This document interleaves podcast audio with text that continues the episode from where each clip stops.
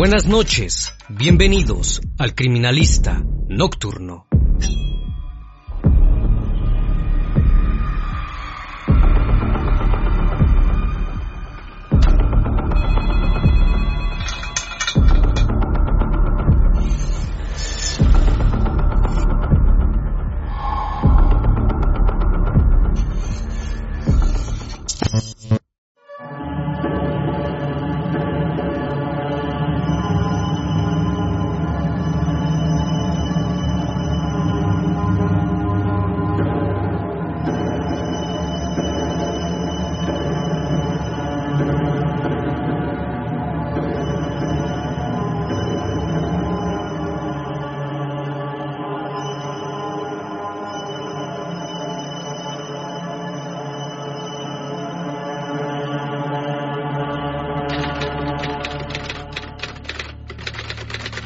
Sacerdote es aquel hombre que, de acuerdo a los preceptos y a los rituales de la Iglesia Católica, intermedia entre los hombres fieles y Dios. Es aquel hombre que intercede por los creyentes para la expiación de los pecados, pero no siempre es así, ya que muchos líderes religiosos llegan a estar envueltos en actos abominables que incluso llegan a romper la fe de muchos creyentes. El siguiente caso ocurrió en el municipio de Mistrató, en Colombia provocando la conmoción de todo un país. Y como dicen los escritos antiguos, no hay nada oculto que no haya de salir a la luz.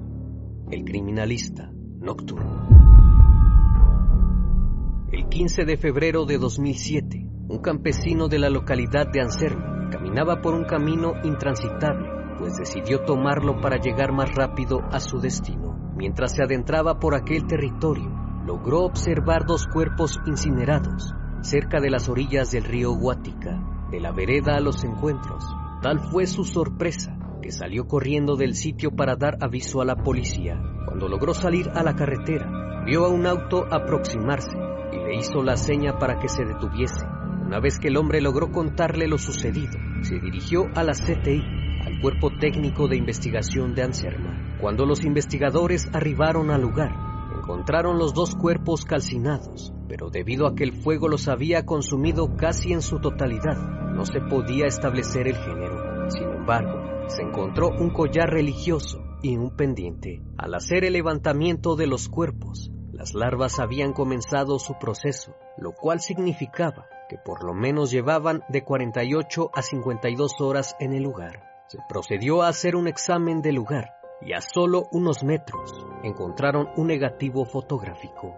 Los cuerpos fueron trasladados a medicina legal para realizar la necropsia de ley, pero debido a que estaban calcinados, fue imposible identificarlos, por lo que algunas piezas óseas fueron enviadas al Departamento de Antropología Forense de Bogotá, quien luego del análisis determinó que pertenecían a una mujer de entre 30 y 35 años de edad y una niña de entre 5 y 7 años de edad. La persona adulta tenía dos lesiones en el cráneo específicamente en el hueso frontal, y el de la pequeña tenía una lesión en la región occipital. Ambas personas aún estaban sin identificar. Días después, los peritos lograron revelar el rollo encontrado. Eran cuatro imágenes. En una se apreciaba un hombre y en otra una mujer joven y dos fotos panorámicas de un paisaje. Pero a pesar de eso, no sabían de quién se trataba y en sí, las imágenes no arrojaban alguna pista. Una mañana, uno de los investigadores del caso se encontraba observando el periódico cuando de pronto vio una nota que decía, Madre e hija siguen desaparecidas. La noticia decía que desde el día 12 de febrero de 2007 no sabían sobre su paradero. Se trataba de María del Carmen Arango Cardona, de 31 años de edad, y su hija María Camila Díaz, de 6 años, quienes fueron vistas por última vez en el municipio de Mistrató, cuando ambas visitaban al Señor José Francey Díaz Toro, quien para esa época fungía como cura párroco de esa localidad. Las pesquisas de la investigación llevaron a la policía a contactar a la persona que había hecho el reporte hacía algunos meses en el CTI de Pereira. Se trataba de Héctor Fabio Carmona, hermano de la desaparecida, mismo que logró identificar el collar religioso encontrado en el lugar además de una de las imágenes reveladas en el rollo, la cual mostraba indudablemente al párroco José Díaz Toro. Ahora, habría que confirmar si efectivamente los cuerpos correspondían a las personas desaparecidas. El Instituto de Medicina Legal solicitó al CTI de Anserma pedir una muestra de ADN a uno de los familiares de la joven para poder enviarla al Departamento de Genética Forense, para así cotejarla con el ADN de las víctimas y ver si efectivamente correspondían a María y a su hija. La respuesta llegaría en el mes de junio, cuando los resultados de genética forense demostraron que correspondían a dos femeninas, madre e hija, María Arango y Camila Díaz, quienes en vida eran la cónyuge e hija del párroco de la iglesia del pueblo, José Díaz Toro, aunque este secreto solo era sabido por la familia de María. Según las investigaciones recabadas por el testimonio del hermano de la víctima, ambas habían llegado a la casa cural de Mistrató, donde laboraba el hombre, el día 7 de febrero, en horas de la tarde, pues debido a la relación oculta que llevaba el cura, María y su hija vivían en dos quebradas y solo lo veían una vez cada 15 días. Al escuchar rumores de que Díaz Toro tenía viviendo a una supuesta sobrina suya en la casa cural, María decidió comprobarlo por ella misma pues sabía que posiblemente le estaba siendo infiel. El día 12 de febrero, María Carmona llamó a su familia muy angustiada y desesperada, porque había encontrado a una jovencita en la casa de la iglesia y les dijo que iba a confrontar a su pareja. A partir de entonces, no volvieron a saber de ella. Los días pasaron y no había señal alguna de su presencia. Le llamaron insistentemente. Al ver que no contestaba, los hermanos de la joven decidieron visitar al párroco en la iglesia de Mistrató, pero inesperadamente dijo no saber nada de ella desde el día 12 de febrero. Los días pasaron hasta que finalmente decidieron reportar la desaparición a las autoridades. En un principio a la policía le costó asimilar que el principal sospechoso fuera un párroco de la iglesia, pero conforme fueron conociendo la historia, entendieron mejor del hecho que se estaba investigando. Ambos se conocieron en el año 1995, cuando José Díaz era párroco de la iglesia del municipio de Buenos Aires, Cauca, en Colombia.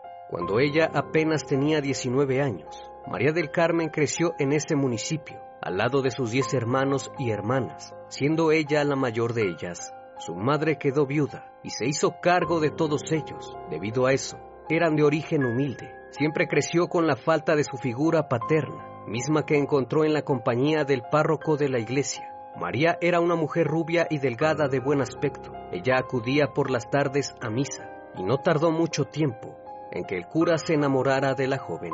Pronto se empezaron a frecuentar y su familia se dio cuenta que pasaba mucho tiempo en la iglesia. Aún así no sospecharon nada, debido a los votos de castidad que tienen los párrocos.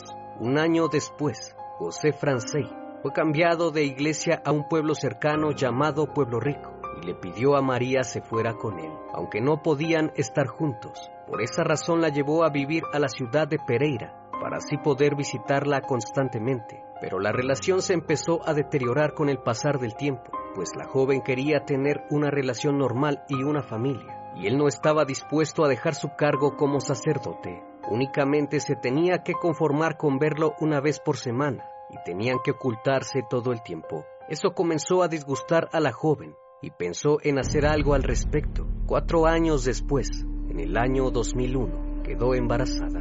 Entonces tuvo la ilusión de que al fin serían una familia y que su pareja recibiría la noticia con mucho agrado, pero fue todo lo contrario, pues ante el hecho él se disgustó con ella y le pidió se deshiciera del bebé, porque esto le ponía en riesgo en el sacerdocio. Desesperado y con miedo a que alguien lo descubriera, la llevó a vivir al municipio de Dos Quebradas, perteneciente al departamento de Risaralda. Fue entonces que su actitud comenzó a cambiar radicalmente, pues ahora sentía la carga de María y su hija y no sabía qué hacer. Los meses pasaron hasta que en octubre del año 2002 nació su hija, la cual llamaron María Camila Díaz Arango. El esfuerzo del párroco por tratar de ocultar que sostenía relaciones de concubinato con la mujer desde hacía algunos años se le fue agotando después del nacimiento de la niña y solo pensaba en el peligro de perder su cargo sacerdotal si se llegaba a conocer la verdad. No satisfecho con su oculta vida marital, Díaz Toro acostumbraba a salir en las noches a los municipios cercanos en busca de nuevos romances. en compañía del sepulturero de la iglesia. Fue entonces que María hizo un último intento desesperado por estar juntos. Presionó al párroco diciéndole que si no renunciaba al sacerdocio, lo denunciaría a la iglesia y les contaría sobre su relación. Los problemas comenzaron a ser más recurrentes y él se iba alejando cada vez más de ella y su hija. María tenía que decir que su esposo se encontraba en España y que el cura solo era un amigo de la familia que acudía a visitarlas por petición de éste. La pequeña tenía prohibido llamarle papá y cuando alguien le preguntaba sobre ello, decía que estaba en España. Esta situación fue cansando a la joven madre, quien de alguna forma quería consolidar una familia. En el año 2005, José Francey fue trasladado a Mistrató fue en ese lugar donde todo terminó, pues María del Carmen se enteró de algunos rumores que decían que el párroco de la iglesia tenía viviendo a una sobrina suya en la casa de la iglesia, y la joven sabía lo que significaba. Fue entonces que ante los rumores de la gente, María decidió comprobarlo por ella misma. El día 7 de febrero, se trasladó junto a su hija a la casa cural en Mistrató, donde el cura radicaba para cumplir su mandato pero cuando se hospedó en aquel lugar, no encontró a ninguna joven. Por el contrario, encontró un lugar limpio y acogedor. Sin embargo, con el pasar de los días, encontró una tarjeta dedicada a su cónyuge, junto con una fotografía de una mujer joven llamada Andrea. En esos momentos se encolerizó y confrontó al párroco por ello, pero él le dijo que una feligrese la había regalado. Fue así que el cura le pidió a una conocida suya llamada Luis Andrea Soto que le dijera que ella se lo había regalado porque se había portado muy bien con su familia. Y así ocurrió. Sin embargo, María del Carmen no quedó conforme con eso y siguió buscando pruebas de la infidelidad de su pareja. El día 12 de febrero encontró algo que pareció alterarla mucho. Era el negativo fotográfico hallado en el lugar de los hechos, en el cual se apreciaba la fotografía de una mujer. Tras el hecho, la joven lo confrontó, pero él siguió negando todo. Decidida a revelar su relación, lo amenazó nuevamente. Posterior a eso, llamó a su familia y les explicó lo sucedido. Esta vez haría pública su relación con el cura de la iglesia. A partir de ese día, no supieron más de ella y Díaz Toro simplemente dijo que ese día por la noche se fue y no regresó. Tuvieron que pasar nueve meses para que se conociera la verdad histórica de los hechos debido a que la empleada doméstica de la casa cural, María Eugenia Vergara Cardona, decidió dar un testimonio revelador de lo que encontró al día siguiente de la desaparición de la víctima. Eugenia dijo que a eso de las 4 o 5 de la tarde del día 12 de febrero terminó sus labores domésticas en la casa. Al día siguiente, cuando regresó ya no encontró a María y a su hija. Sin embargo, logró percatarse de algo que le llamó inmediatamente la atención. Las escaleras que conducen del segundo nivel al garage estaban lavadas con agua y jabón, lo cual se le hizo muy extraño, ya que ella era la encargada de hacer todas esas labores. Cuando ingresó al cuarto donde la pequeña Camila dormía, en el segundo piso, vio manchas de lo que parecía ser sangre en la puerta, así como en la chapa y el piso de la habitación. Siguió el rastro hemático y este continuó por el pasillo. Las paredes también estaban manchadas hasta el primer piso donde estaba ubicado el garage. En ese lugar encontró un gran charco hemático y junto a él había unas bolsas negras con más manchas de sangre, unas tejas plásticas y unos palos también impregnados de sangre. Y cuando pretendió subir al tercer piso donde dormía el sacerdote Díaz Toro, en el trayecto de las escaleras que conducen a dicho nivel, también pudo observar sangre al igual que en los pasamanos de las escaleras, pero lo que más le llamó la atención fue que en la terraza de la casa encontró las sábanas que había puesto en la cama donde dormía la pequeña, dentro de un balde de agua con jabón.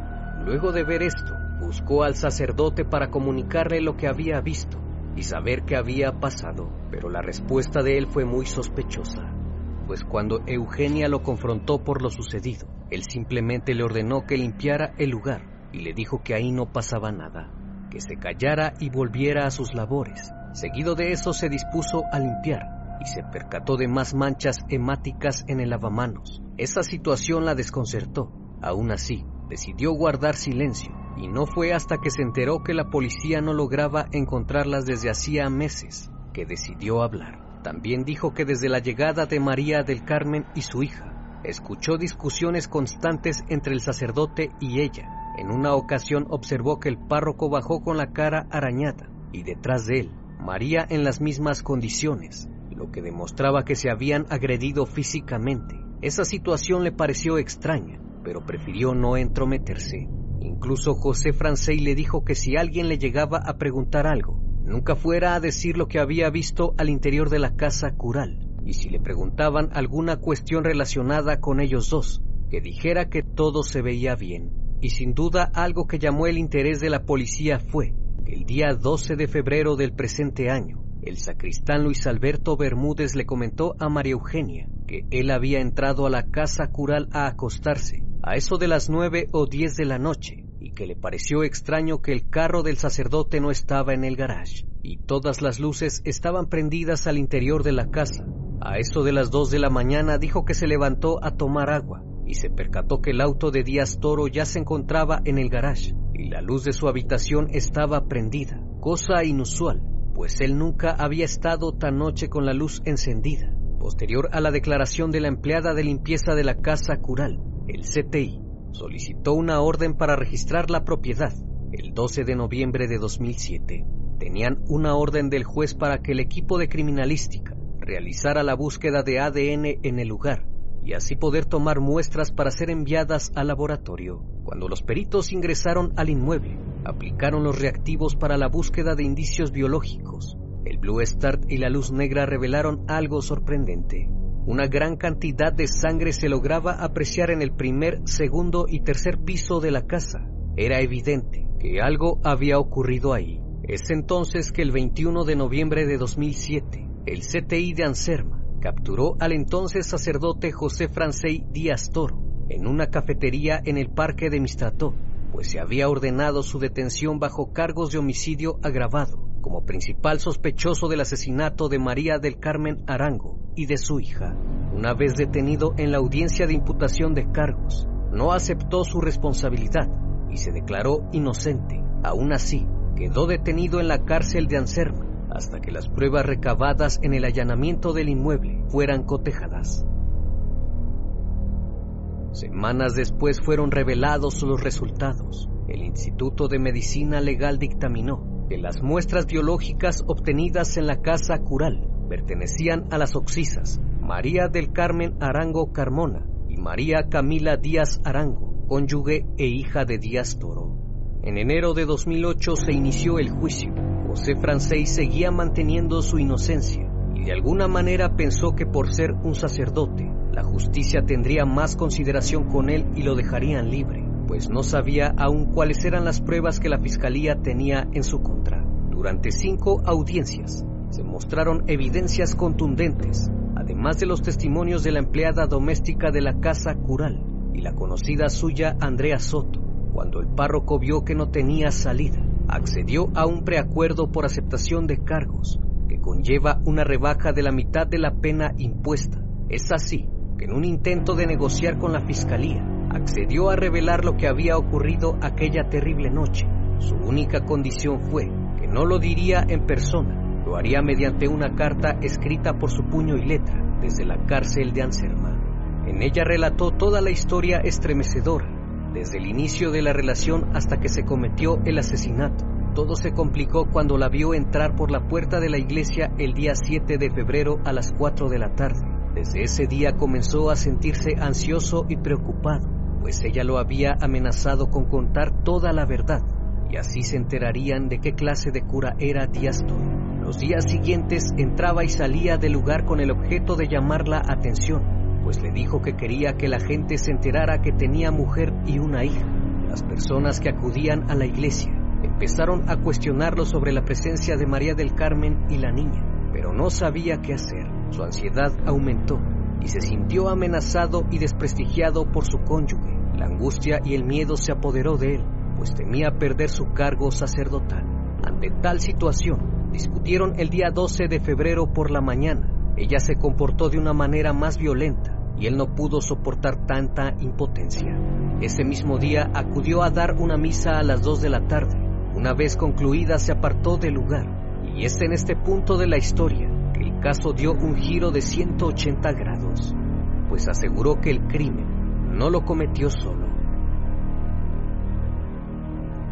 Según su relato, pensó en pedirle ayuda al sepulturero de la iglesia, Jorge Antonio Morales, a quien le contó lo sucedido le pidió de favor lo ayudara a sacar del pueblo a aquella mujer que estaba atormentándolo. Él accedió a ayudarlo y le dijo que por la noche lo visitaría. A eso de las ocho, el sepulturero llegó a la casa y subió al tercer piso. Díaz Toro observó que llevaba consigo una bolsa de cuero saludó y no dijo nada más. En esos momentos María del Carmen salió para ver quién era. Ambos se saludaron. El sacerdote se dio la vuelta y se fue, cuando de pronto escuchó un fuerte golpe y a alguien caer de las escaleras bruscamente. El sujeto le había dado dos fuertes golpes en la parte frontal del cráneo y la víctima rodó por las escaleras hasta el segundo piso. Cuando José Francey regresó, observó a María del Carmen tendida sobre el suelo se quedó inmóvil por unos segundos, sin reacción alguna. Posteriormente vio a Jorge Morales descender al cuarto de la pequeña, la cual dormía en el segundo piso, volvió a escuchar un fuerte golpe. En esta ocasión, golpeó a la pequeña Camila en la nuca, ya que ésta se encontraba dormida boca abajo. Cuando Antonio Morales salió, observó que llevaba una herramienta en la mano. Era una maceta de albañil. Aterrado por lo sucedido, fue a su habitación y esperó un momento. Al lapso de unos minutos salió y vio al sepulturero con unas bolsas negras. Entre los dos envolvieron los cuerpos y los subieron a un auto perteneciente a la parroquia y se dirigieron hacia Belén.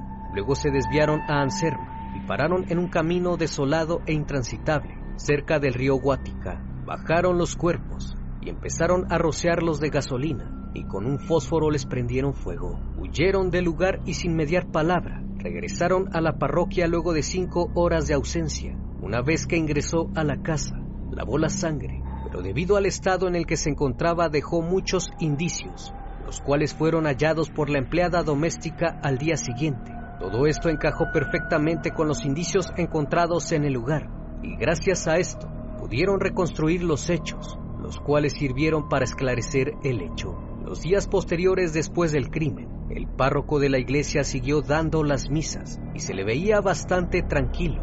Nunca le vieron nervioso ni preocupado. Toda la comunidad quedó perpleja al enterarse del crimen que había cometido. Debido a esto, en junio de 2008 fue sentenciado a pasar 23 años en prisión por haber cooperado con la policía, aunque para muchos esta sentencia era considerada muy baja. El caso parecía cerrado luego de la sentencia inicial, mediante un preacuerdo entre la Fiscalía y el acusado, pero el Tribunal Superior de Pereira anuló esta actuación y ordenó reiniciar el juicio sin otorgar rebajas. El tribunal dictaminó que la Fiscalía y el juzgador se equivocaron, pues no tuvieron en cuenta que para la época de los hechos ya estaba la ley 1098, la cual prohíbe otorgar beneficios cuando las víctimas son menores. Además de eso, el 4 de julio de 2008, el CTI de Anserma capturó en Mistrató a Jorge Antonio Morales Ramírez, sepulturero del municipio y cómplice del sacerdote, por su presunta participación en los asesinatos. Un año y tres meses después, en octubre de 2009, fue condenado a 17 años dos meses de prisión por su coautoría en el crimen. En julio de 2010, condenaron a la Iglesia Católica a pagar 600 millones de pesos colombianos a familiares de la víctima. Finalmente, el 5 de junio de 2013, el juzgado de Belén condenó al sacerdote a 45 años y 10 meses de prisión a cumplir en la cárcel de Manizales en Colombia. No cabe duda que no hay nada oculto que no haya de salir a la luz. Una vez más, como cada noche, agradezco su compañía les recuerdo que pueden seguirme a través de las redes sociales y si aún no estás suscrito, te invito a que lo hagas y formes parte de esta gran comunidad. Esto es El Criminalista Nocturno. Hasta la próxima emisión. Buenas noches.